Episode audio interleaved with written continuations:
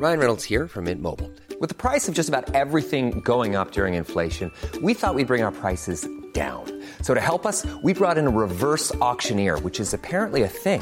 Mint Mobile unlimited premium wireless. Ready to get 30, 30, bit to get 30, bit to get 20, 20, 20, bit to get 20, 20, bit to get 15, 15, 15, 15 just 15 bucks a month. So, Give it a try at mintmobile.com slash switch. $45 upfront for three months plus taxes and fees. Promo for new customers for limited time. Unlimited more than 40 gigabytes per month. Slows. Full terms at mintmobile.com.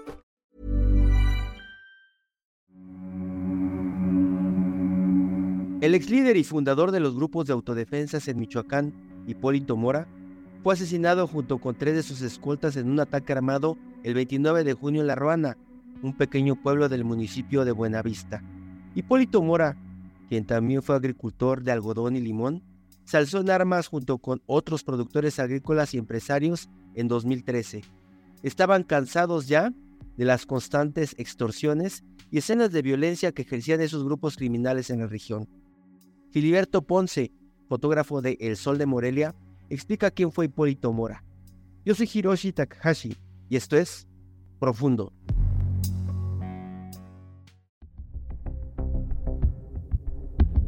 Hipólito Mora era un agricultor y productor de limón en la tenencia de La Ruana, municipio de Buenavista. En el año 2013, cuando surgió este movimiento de, llamado de autodefensas, comenzaron a circular de que un pueblo, un rancho se había levantado en armas. En ese entonces surgieron figuras muy, muy, muy importantes. Las que destacaron fue Hipólito Mora, el señor Mireles, el papá Pitufo, quien fueron los que les dieron cara a, ese movimiento. Y entre ellos estaba Hipólito Mora. Fue una, una persona muy respetada y muy respetuosa hacia nosotros los medios. Fue en el pasado proceso electoral, fue inclusive candidato a la gobernatura por el partido PES. El movimiento de autodefensas en un principio se originó con el pueblo, los mismos agricultores, cortadores de limones, cortadores de aguacate, pues apoyados por los dueños de las huertas para defenderse de ese cobro de piso, de extorsiones, de secuestros. Fue un movimiento que la gente arropó, quizás porque lo vieron como el único medio para, pues para librarse de, de ese mal. En pocos meses se extendió el movimiento y salió de Buenavista. Tomaron la, cabecera municipal de Apatzingán, Aguacana, Ario de Rosales, Turicato, Aguililla. Y todo esto fue en meses. Y la gente lo recibía como, como si en verdad hubiera llegado la, la salvación a ellos. El doctor Mireles, Hipólito llegaban y conformaban un, un, comité, un grupo de autodefensas en cada pueblo, cada cabecera que iban tomando. Ellos ya dejaban una base, una estructura de autodefensas para que se defendieran igual que todos.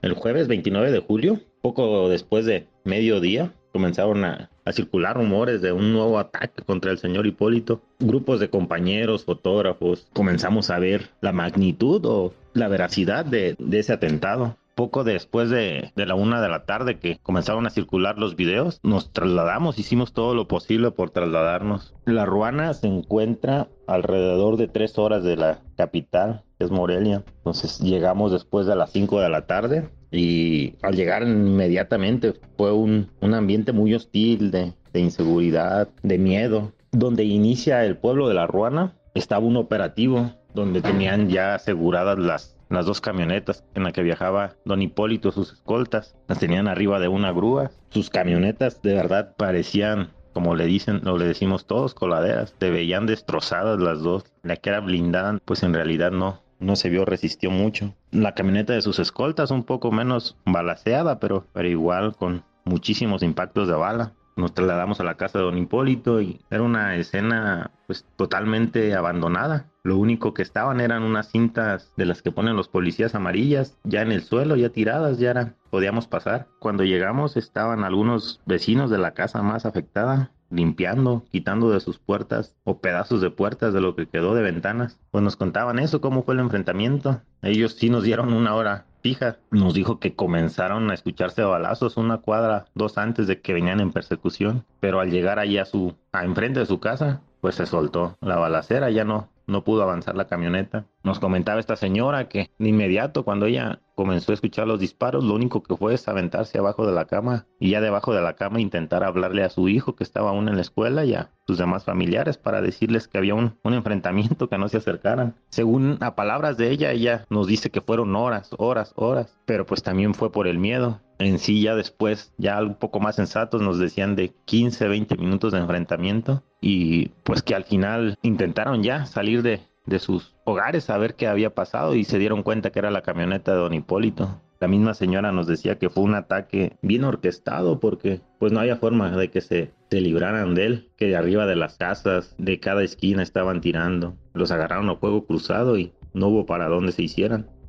Don Hipólito siempre contó con, con escoltas. Cuando terminó el, el grupo este de autodefensas. A él se le dotaron de dos escoltas, dos policías estatales y después de sus dos atentados se le dotaron de dos más, aunque a la hora de su atentado final solo murieron tres. Don Hipólito siempre pues pedía seguridad y no era para él, era para, para su pueblo, para la Ruana. Quería que se montara un, una especie de cuartel en su pueblo, les ayudaran a limpiar, a quitarse un poco el peso de las extorsiones, de cobros de piso, pues los presuntos asesinos, según testigos, según pobladores, un mentado Sirenas, que es jefe de la Plaza de la Ruana, dicen que él fue el que orquestó el, el ataque. Inclusive estos mismos testigos nos dicen que después de haber derrotado a don Hipólito, este mentado Sirenas fue el que se bajó y incendió la camioneta. Pero según la fiscalía, en un comunicado, una rueda de prensa que dio el día de ayer, hablan de al menos 25 sicarios y más de mil disparos hacia la camioneta de Don Hipólito y sus escoltas. Pues las investigaciones aún siguen en, marcha, ¿no? No han dado un veredicto.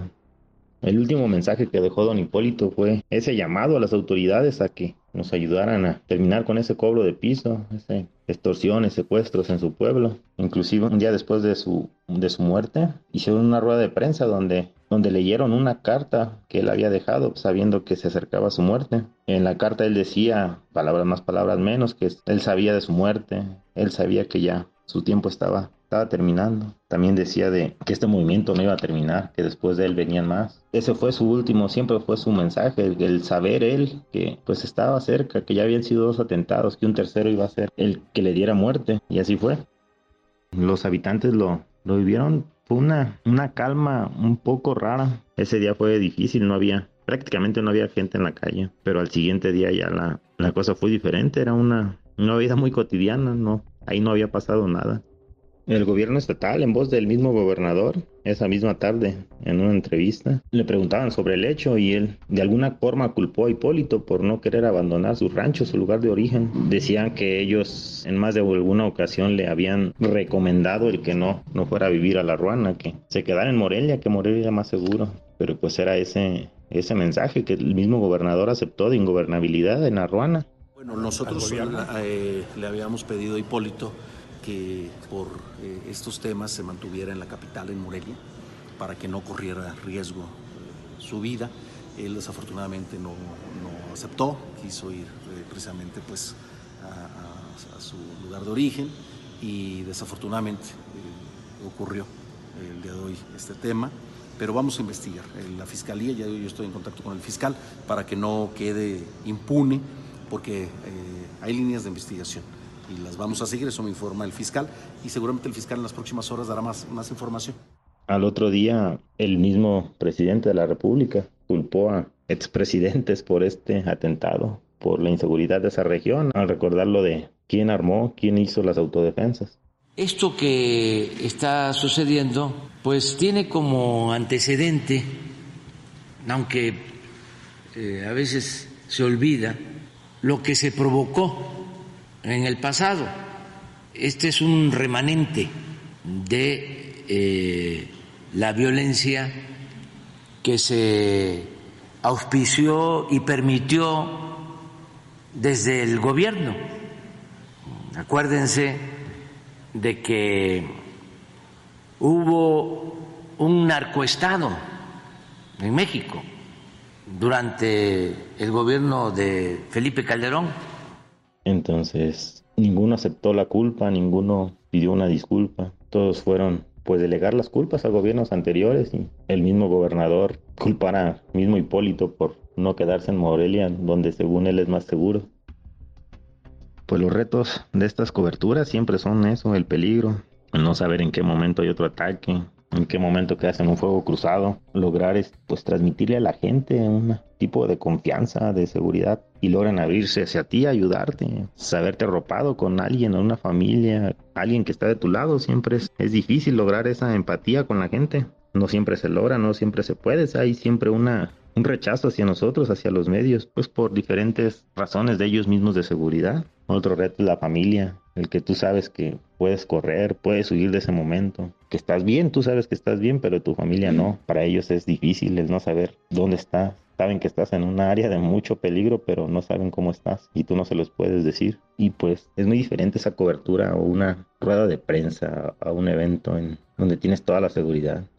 El hermano de don, don Hipólito, un señor llamado Guadalupe, el mismo día del, del atentado nos dimos a la tarea de ir a buscarlo a su casa y en entrevista nos decía que pues, tenían un odio, tenían un resentimiento contra el gobierno por haberlos dejado solos, que aunque ellos cuentan con algunas patrullas de soldado, en ese momento no había, al momento del ataque no había quien fuera en apoyo al señor Hipólito, que fueron más de dos horas después que llegaron personas de gobierno a, la escena del crimen. Decía que se sentían olvidados, se sentían completamente abandonados y por lo mismo él no descartaba un nuevo levantamiento de autodefensas. Él mismo dice que él lideraría, ya contaba con varios vecinos, varios amigos, varios gente de ese mismo pueblo que estaban decididos a levantarse en armas y si era necesario pues morir por defenderse. La misma población, gente que llegamos a entrevistar, lo aceptaban, estaban listos para que el gobierno no les no los volteaba a ver ellos, pues tomar las armas, volver con este movimiento de autodefensas y ellos mismos defenderse.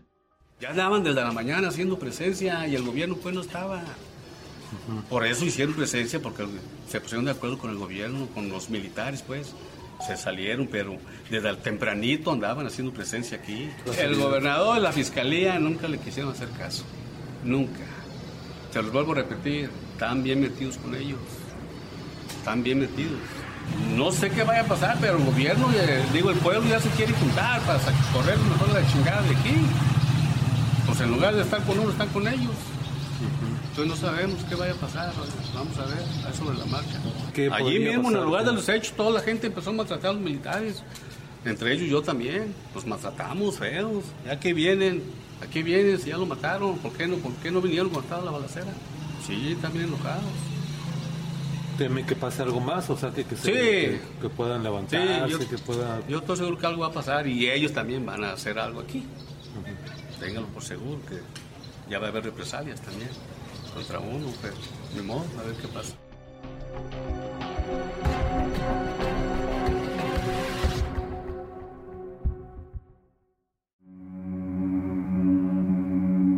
Escuchamos a Filiberto Ponce desde Michoacán, quien nos compartió algunos testimonios de los habitantes de La Ruana que presenciaron el atentado. Aunque todavía continúan las investigaciones, varias señales apuntan a que los posibles autores del crimen son el grupo delincuencial conocido como los Viagras, porque el mismo Hipólito los consideró como sus principales detractores. La iniciativa de Hipólito Mora con las autodefensas lo llevó a ser reconocido a nivel nacional e internacional y a ser muy querido por la gente. Su asesinato provoca mucha molestia entre quienes lo apoyaban, por lo que se prevé que exista un levantamiento contra las agrupaciones delictivas y también contra el Estado, pues aseguran que el crimen sigue ganando terreno en la Ruana y que seguramente son cómplices. Te invitamos a suscribirte a nuestro podcast a través de las plataformas de Spotify, Apple Podcast, Google Podcast, Deezer y Amazon Music, para que no te pierdas ningún episodio. También nos puedes escribir a podcast.om.com.mx o en Twitter podcastom. Te recomendamos escuchar Periodismo en Riesgo, un podcast donde podrás conocer el peligro que corren periodistas de América para poder informar. Hasta la próxima. Esto es Profundo. Un reporte a fondo de la Organización Editorial Mexicana.